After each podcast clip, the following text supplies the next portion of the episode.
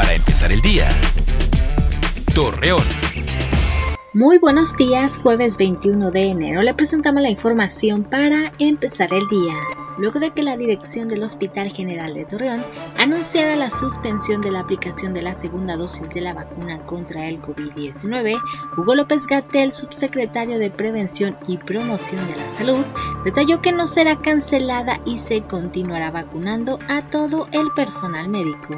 Según el vicefiscal en la laguna de Durango, Daniel Rocha Romo, informó que durante el 2020 los delitos de homicidios dolosos y secuestros disminuyeron, mientras que los robos continúan a la alza el gobernador de Durango, José Rosas Espuro, dio a conocer que es importante que México y Estados Unidos establezcan una buena relación para optimizar el desarrollo entre los países.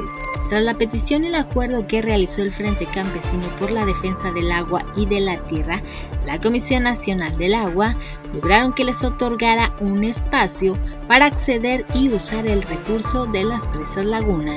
Jorge Mojica Vargas, presidente del Estatal Ciudadano, mencionó que espera que el gobierno federal, estatal y municipal sigan con la buena regulación de la aplicación de la vacuna contra el COVID-19 en Durango.